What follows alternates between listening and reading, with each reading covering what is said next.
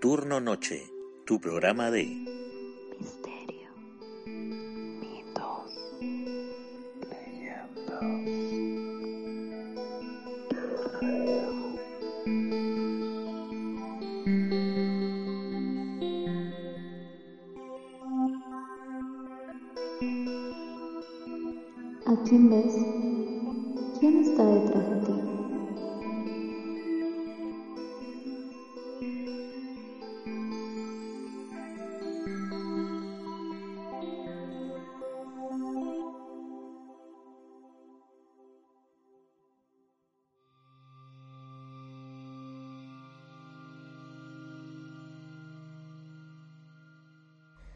Hoy llegó una niña que sacó el corazón de su madre y el cerebro de su padre. Qué lindo, debe ser una niña creativa e inteligente. Creo que no entendiste, respondió el encargado del hospital psiquiátrico.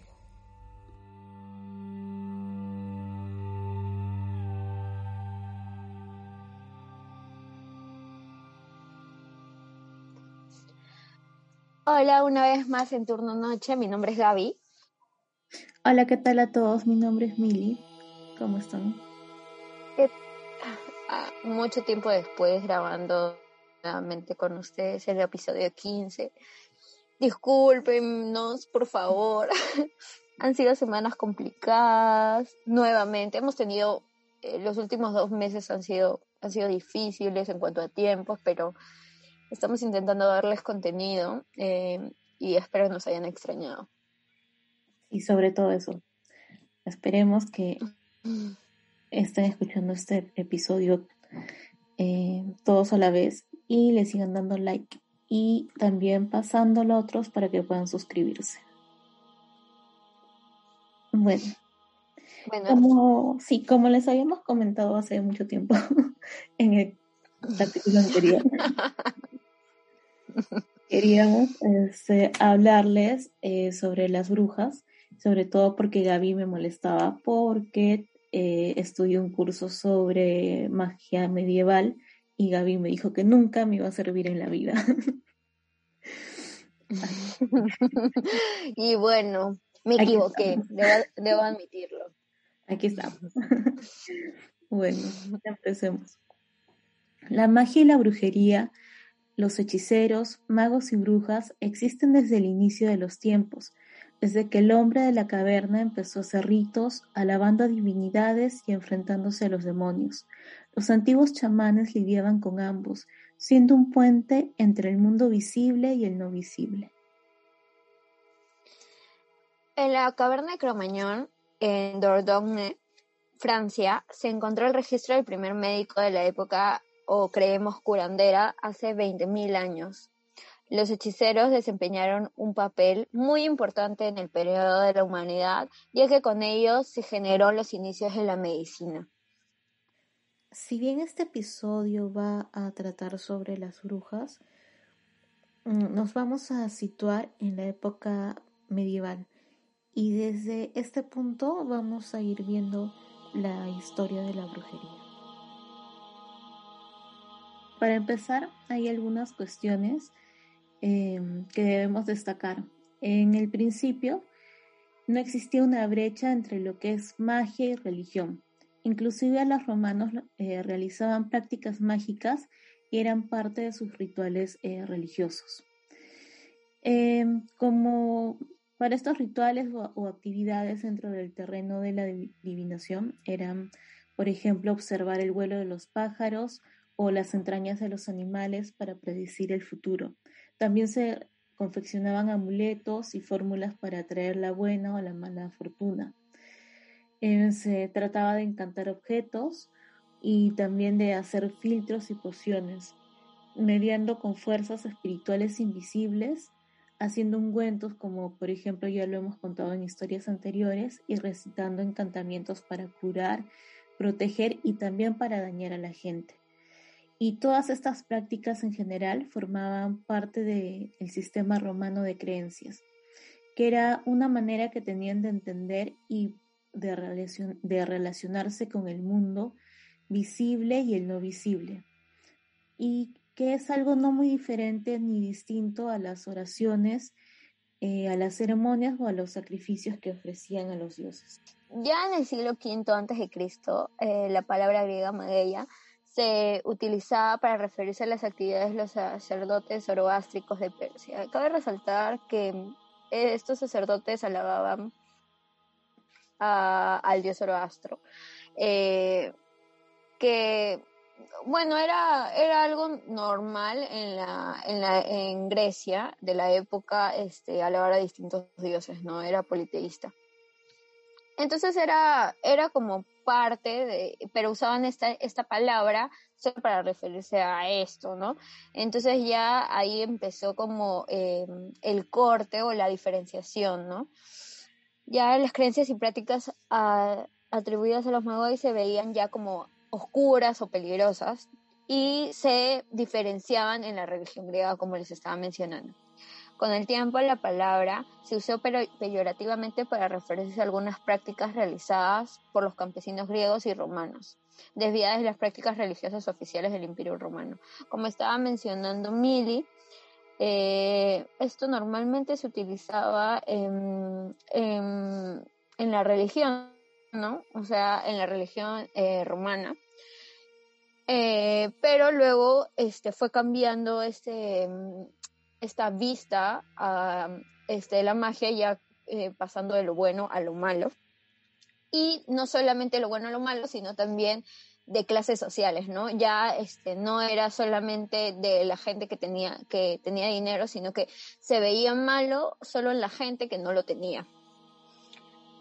Y durante los últimos años, este, siglos medievales se produjo un cambio de percepción eh, respecto a las prácticas mágicas. Eh, por una parte, los nuevos enfoques racionalistas emitidos desde las escuelas empezaron a desplazar las prácticas mágicas tradicionales, extendiendo así una sombra de sospecha sobre hechiceros, animadores y conjuradores. ¿Esto qué quiere decir? De que ya no, este, ya no lo podía ejercer cualquier ciudadano de pie, digámoslo de esa manera, que sea bien visto, ¿no? Sino que ya, este, era algo, era algo oscuro, era algo mal visto, era algo que ya estaba separado de la religión totalmente. Y ya en la escuela em, ya era incluso, llamémoslo como un, un daño o algo en contra de los principios del, este, de la religión, de, de, de las leyes. Entonces, hasta en ese entonces, los intentos fallidos eh, de la iglesia ya estaban empezando a rendir frutos. Ya, este, antes se quería, o sea, esto de la magia ya se quería ir este, separando de la iglesia y en esa época fue que ya se logró en su totalidad haciendo em, eh, evangelizaciones masivas en la sociedad medieval a través de sermones en donde se demonizaban estas actividades, ¿no? Eh, incluso em, hay audios, o bueno, no hay audios, sino hay en los escritos eh, se comentan que eran, que eran este tipo de oraciones, em, que era lo que estaban ellos predicando hacia las personas para que este, esto genere de que ya se pueda desarraigar totalmente la magia de este, la magia de la religión, ¿no? Entonces vamos a escuchar ahora algunas partes del, sermón del predicador eh, valenciano Vicente Ferrer en el siglo XV. Tu padre, tu esposa u otra persona está enferma, o tú has perdido algo, o estás angustiado, nunca vayas a los adivinadores y menos esas brujas, si no recurre solo a Dios. Y vosotras, mis hijas, pues si vuestros hijos sufren alguna enfermedad, no hagáis hechicerías, ni vayáis a esas brujas hechiceras malsanas, porque para los niños será mejor morir. Las mujeres irán a confesarse y dirán, el niño estaba enfermo y no habría ningún doctor alrededor. Y así fui al hechicero. Y el confesor responderá, un pecado has cometido.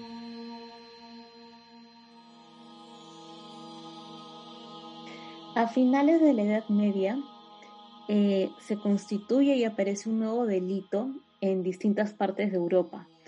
Y este eh, se caracterizaba por los vuelos nocturnos eh, que había alrededor de las reuniones diabólicas. También la apotasía, que es el abandono del estado sacerdotal, la vida religiosa o las creencias. También eh, este incluía los pactos con el diablo para causar enfermedades y muertes eh, por distintos medios. Hombres y mujeres hallados culpables de estos crímenes recibían diferentes eh, nombres. Todo esto eh, aparece a mediados del siglo, del siglo XIV y XV. Bueno, un aspecto central de este estereotipo de la bruja se relaciona claramente con el mundo de la magia maléfica. Em, durante toda la humanidad, la mayoría de las sociedades siempre han creído en la existencia de personas capaces de causar daños a otros a través de medios mágicos y hasta ahora en muchas culturas eh, se sigue viendo eso y siguen las mismas creencias. En el medioevo estas prácticas se conocieron como maleficia, que era un crimen maléfico. A la vez también encontramos eh, algunas leyes seculares contra las mujeres que eran capaces de provocar enfermedades de la garganta a personas o al ganado. Mm, también cabe resaltar que era muy común que esto se presentara en las zonas montañosas de Europa. Y bueno, las penas por estos crímenes eran bastante severas. Y según un código legal del siglo XIV, que corresponde al valle pirenaico de Anel, los acusados debían demostrar su inocencia mediante la ordalía del hierro. ¿Qué es esto? Esta es una prueba que se hacía y consistía en forzarlos a sostener un hierro candente. Eh, obviamente el hierro causaba quemaduras y heridas y los sacerdotes eh, evaluaban cómo iba la evolución de estas heridas. Y si es que se recuperaban rápidamente, eran, las personas eran consideradas inocentes. Pero si no, eran consideradas culpables del crimen y debían ser quemadas. Todas sus posesiones eran confiscadas e iban a su acusador. Algunas obras del siglo XV empezaron a hablar de la secta de los adivinos, mientras que algunos predicadores como Vincent Ferrer, que es el audio que pudimos escuchar, eh, o Bernardino de Siena hablaron de sectas cuyos miembros se reunían por la noche para llevar a cabo oscuros rituales que podían provocar enfermedades o la muerte mediante la hechicería o venenos. Que quede claro que, que siempre eh, se ha eh, ligado la noche, la oscuridad con estos ritos malignos, ¿no? Por eso siempre se realizan por la noche. En ese contexto, el Papa Alejandro V promulgó una ley en 1409 en la que condenaba, cito, lo siguiente. Las nuevas sectas integradas por cristianos y judíos que son hechiceros, adivinos, invocadores de demonios, encantadores, conjuradores, gente supersticiosa y brujos que usan artes malditas y prohibidas que pervierten y mancillan la cristiandad. En ese contexto, las antiguas acusaciones hacían individuos por magia maléfica dieron lugar a un escenario mucho más inquietante en el que los males que acechaban a la sociedad serían atribuidos a las fechorías de un colectivo herético y diabólico. Mm, uno de los principales especialistas en historia de la brujería, que se llamaba Richard Kiefker, estudió em, lo que llamó las primeras mitologías de la brujería que son las que aparecen en el siglo XV. Se dio cuenta que mm, en los primeros tratados sobre las brujas y todo lo que quedó escrito en los juicios, siempre había elementos mágicos, eh, los cuales estaban asociados a unas figuras mitológicas que siempre, siempre iban a ser nocturnas eh, tenían la característica de volar, entrar a las casas, transformarse y también tenían tendencias infanticidas. Em, de hecho, estas figuras em, tienen un origen antiguo, eh, ya que se encuentran en la época griega y romana, incluso antes. También, em, si es que han escuchado el capítulo de Chile, no recuerdo qué número es, pero es el de Chile, está la calchona, que también era una mujer que a través de unos ungüentos se transformaba en un ser e iba, vagaba por las noches. Pero regresando a la parte griega y romana, eh, estas eran llamadas estrigae, que son las mujeres pájaro, que según los antiguos, estas se transformaban también con ungüentos y fórmulas mágicas y entraban en la noche para chupar la sangre, sobre todo de niños, siempre em, sobre personas inocentes. Y también se encontraban las lamía, lamía, perdón, que eran unas figuras maléficas similares eh, a las primeras y que secuestraban a los niños de sus cunas para desmembrarlos y comérselos. Estas figuras eh, nocturnas, tanto la Estrigae como las Lamía, eran muy cercanas a un tercer personaje mitológico, que era conocido como la pesadilla. Esta era mm, un ser que recibió distintos nombres en distintas partes de Europa y también se pensaba que entraba a las casas por la noche para aplastar o sofocar a las personas que estaban durmiendo y finalmente matarlos. Es mucho como lo que ahora eh, se, se, asocia con... Gaby, ayúdame la palabra. Parálisis del sueño. Ah, lo que siempre me da. Por mí. Bueno, y también la palabra hasta ahora ha sobrevivido, ¿no? Como significado de un mal sueño. Y en sí todas estas figuras eh, nocturnas entraron en el sistema medieval de las creencias. Y se sabe que las mujeres realizaban distintos rituales con el fin de proteger a sus hijos eh, del ataque de aquellos eh, seres mitológicos nocturnos. Y uno de estos ritos consistía en dejar comida y bebida y un espejo encima de la mesa para entretenerlos y evitar así los ataques durante la noche.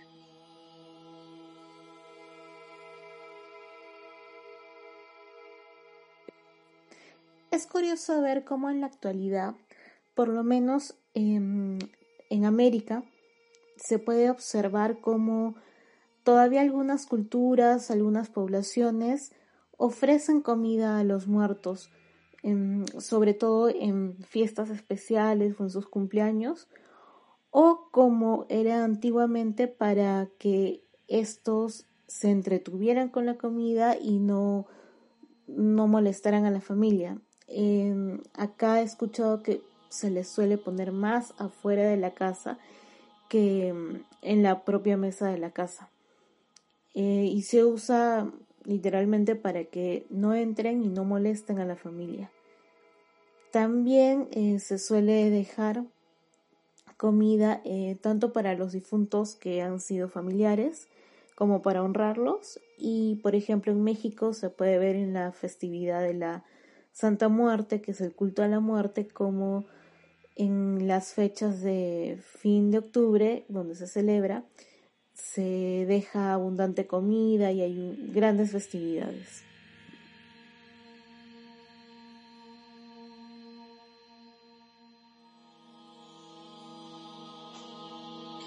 Bueno, ahora vamos a hablar de dos casitos súper interesantes. Eh, que tiene obvio mucho que ver con el tema que estamos, eh, del que estamos conversando, ¿no? El primer caso ocurre en Italia en la época o en la década de 1380. Estas eran dos mujeres del territorio de Milán, Sibila y Pierina, que fueron repetidamente llevadas ante el tribunal del obispo acusadas de superstición y actividades mágicas, o sea, brujas. Entre otras cosas, confesaron haberse relacionado con una especie de sociedad de las hadas y haber participado de noche en lo que ellas llamaban el juego, que era una reunión presidida por una figura femenina donde cantaban, bebían y luego entraban en diferentes casas. Si las encontraban limpias y ordenadas, se sentían felices y su señora las bendecía. Este relato está claramente relacionado con la tradición de las buenas damas, que aparece en las fuentes con los nombres de Dominae Nocturnae o Dominae Albae, es decir, las damas blancas o las damas nocturnas, y también con los nombres Bonae Dominae o Bonaeres. Las buenas damas, las cosas buenas. Las creencias en estas figuras nocturnas está atestiguada en toda Europa durante el medioevo. Algunas mujeres creían vagar de noche con estas damas tomando parte en su cortejo. En las noches en que la gente sospechaba la visita de las damas buenas, solían mantener sus casas aseadas y les dejaban comida y bebida con el fin de atraer la buena fortuna. Pero el juicio de estas dos mujeres daría un vuelco tras la intervención de los inquisidores de Milo. Bajo presión, ambas confesarían haber rendido homenaje a aquella figura femenina en cuya presencia estaba prohibido pronunciar el nombre de Dios. Confesaron incluso haber invocado un espíritu humano llamado Luciferum, que las transportó al juego, donde tuvieron sexo con él y a quien habían donado su propia sangre para señalar un pacto de fidelidad. Ambas mujeres fueron condenadas como herejes y quemadas en Milán diez años después. nuestro segundo caso sucede algunos años después en la ciudad de catalana de Barcelona. Exactamente en 1419 se cuenta que una mujer fue llevada ante el obispo por algunas acusaciones que estaban relacionadas con actividades eh, de magia y hechicería. Estas incluían rituales de fertilidad y de protección a los niños. En el tribunal, cuando a la mujer se le cuestiona eh, sobre este tipo de actividades que había realizado, esta manifiesta que ella era capaz de proteger a los niños y a los recién nacidos de ataques de los malos espíritus, como brujas y ejércitos de fantasmas. Y lo que hacía era poner en la mesa eh, durante la noche un mantel y sobre este colocaba pan, vino y un espejo para que las brujas y estos fantasmas se entretuvieran comiendo, bebiendo y mirándose en el espejo y de esta forma no se acercarían ni atacarían a los bebés. Eh, esta mujer no se refería a mm, personas asesinas, sino a todas estas entidades espirituales maléficas y demoníacas que querían eh, mm, tener la energía y la vida de estos pequeños. Sin embargo, la pregunta que le hicieron fue bastante clara en lo que respecta a las intenciones del juez, puesto que este mismo juez le preguntó a la mujer si ella había ido alguna vez con mujeres llamadas brujas o había estado en su compañía, o si sabía de alguien en la ciudad que hacía tales cosas. Mm, finalmente, eh, se desconoce la resolución de este juicio. Sin embargo, algunos años después de este, en los valles pirenaicos al norte de Barcelona, comenzaron ya a condenarse y quemar a las mujeres por haberse supuestamente reunido con las brujas durante la noche para homenajear al diablo.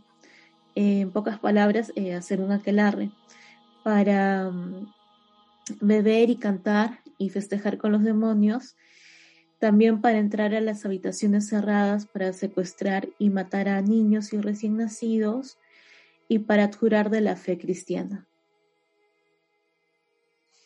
Bueno, ahora que hablamos sobre los casos, vamos a hablar ahora sobre los juicios en general.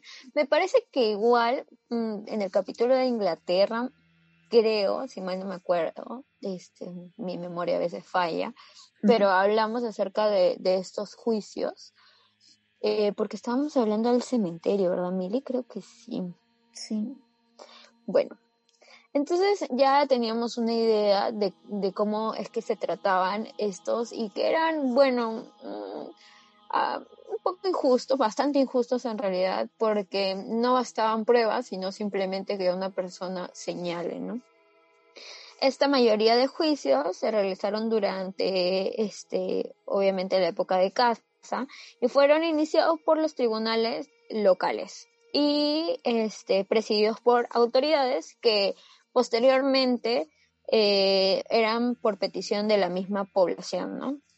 Eh, porque la población mencionaba de que había un, este, o sea, habían constantes enfermedades, muertes, y por ende presionaban a las autoridades para que procesaran y castigaran a los autores, ¿no? Como ya lo había mencionado, bastaba que tu vecino de al lado tuviera, no sé, algo sospechoso y tú podrías ir a, simplemente este, señalarlo, ¿no? De, decir que es, este, decir de que practicaba algún tipo de magia o tenía o hacía ciertas cosas o se comportaba de cierta manera y eso era suficiente para que te pongan a prueba, ¿no? Las sospechas y las acusaciones de magia eh, hacia algunas mujeres fueron el origen de la mayoría de juicios, acusaciones que fueron sustituidas por, por cargos mucho más oscuros durante los juicios especialmente durante las sesiones de tortura, en las que las acusadas confesaban haber participado en encuentros nocturnos con el diablo, se abjuraban de Dios y de tanto de, de tomar al diablo como su señor. O sea, una reversión, ¿no? Hacer ungüentos venenosos para matar o enfermar e incluso causar gran, este, granizo para destruir los cultivos y entrar a casas por la noche para prestar a los bebés pequeños. Para entender la base de tales confesiones debemos examinar de cerca los mecanismos de juicio por brujería.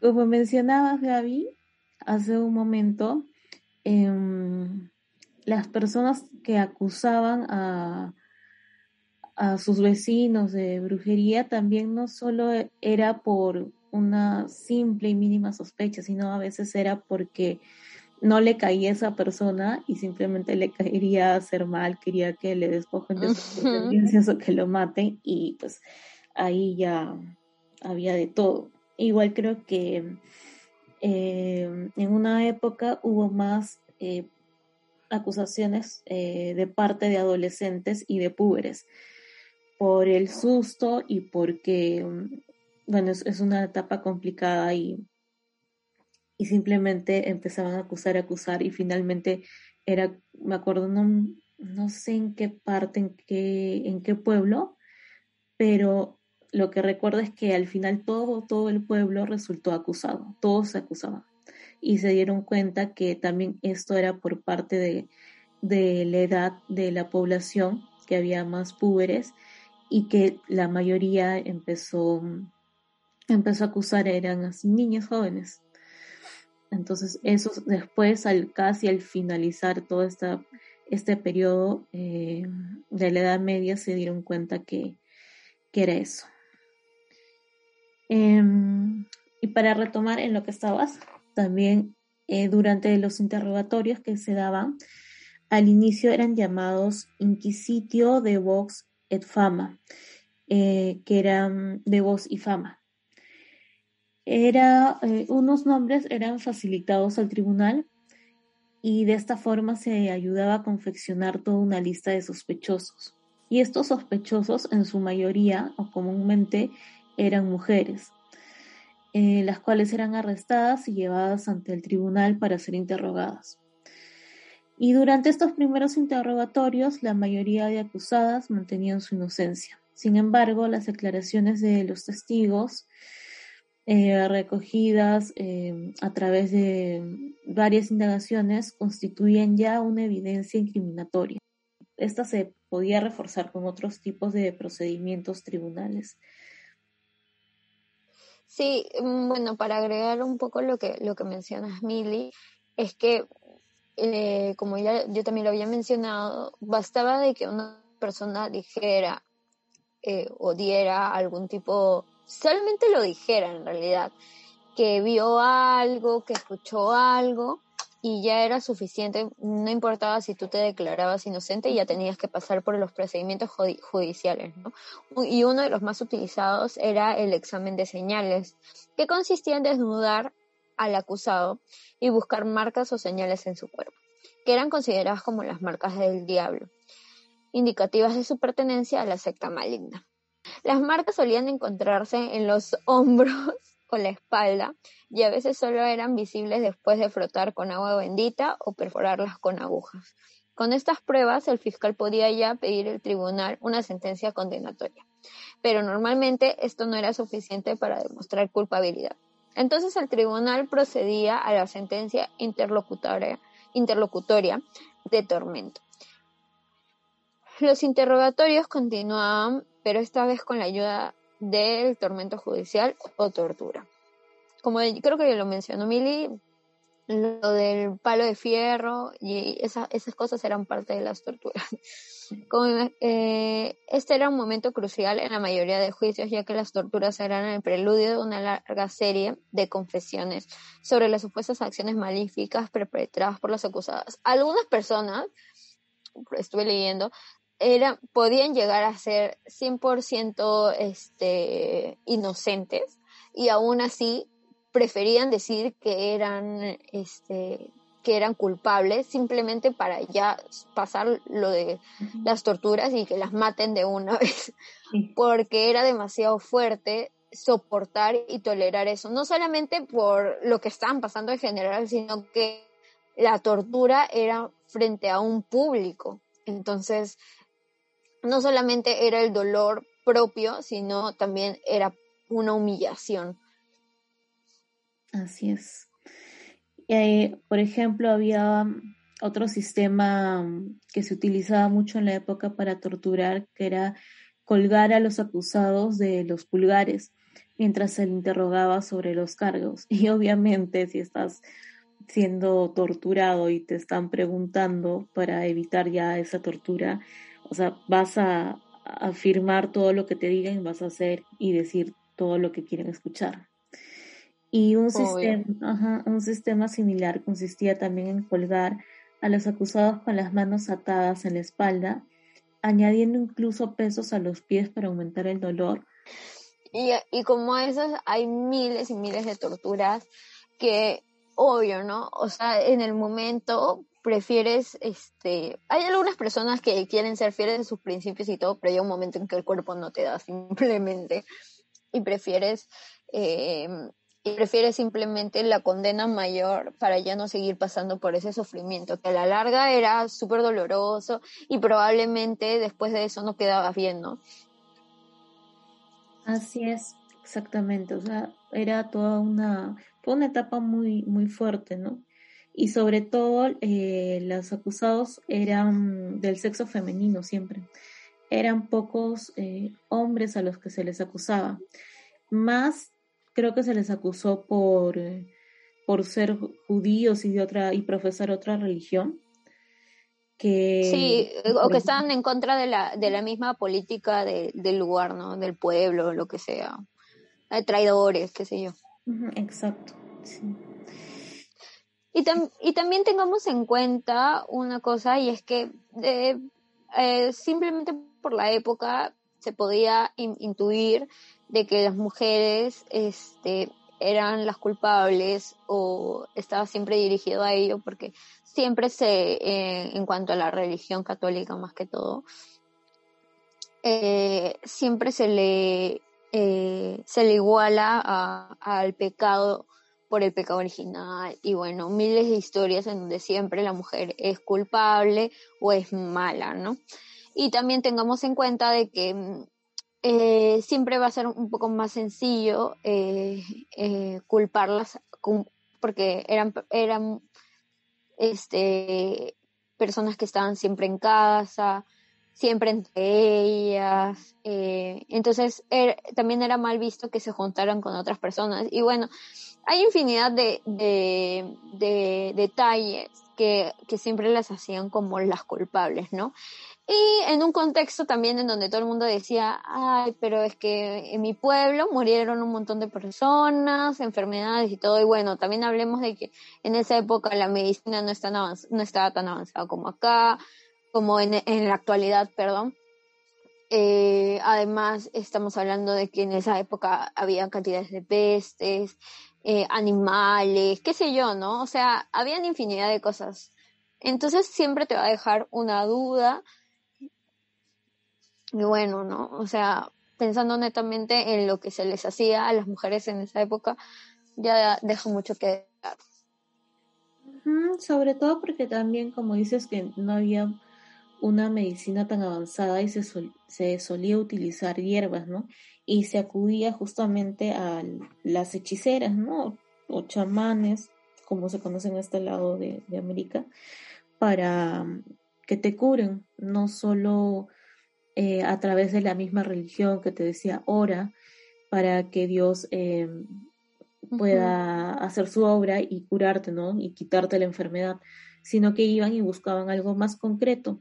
Y al final la ciencia como que ha dado en sí la razón a estas mujeres porque toda la medicina, la mayoría de medicina que tenemos es en base a, hierbas, a la naturaleza en sí, que se le añade algunos químicos.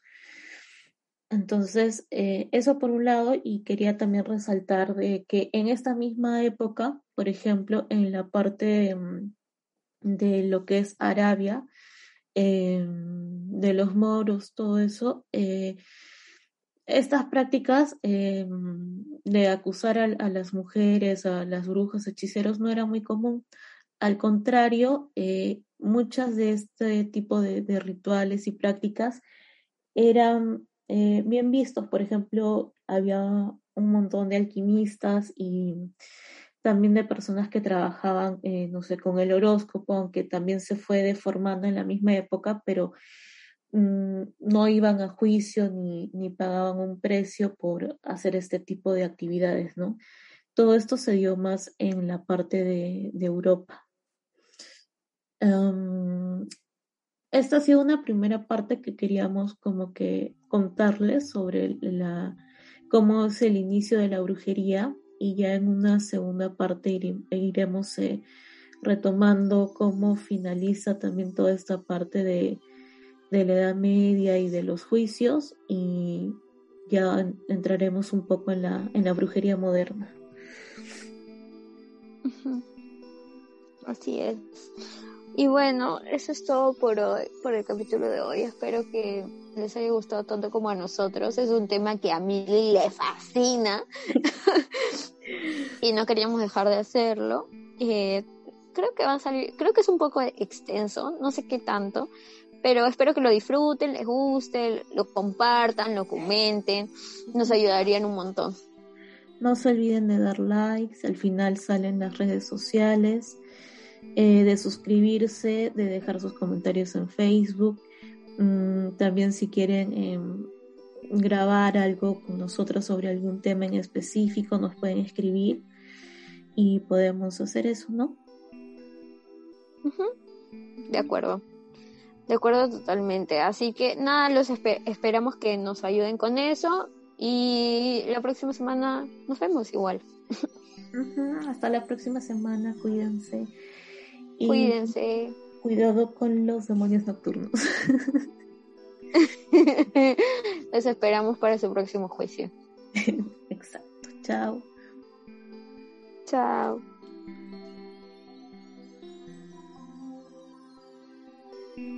Síganos en nuestras redes. Nos encuentran en Facebook como Turno Noche, en Instagram como turnonoche.p, en Twitter arroba turno noche guion bajo p y en nuestro correo como turno noche punto pe arroba gmail.com Turno Noche, tu programa de misterios.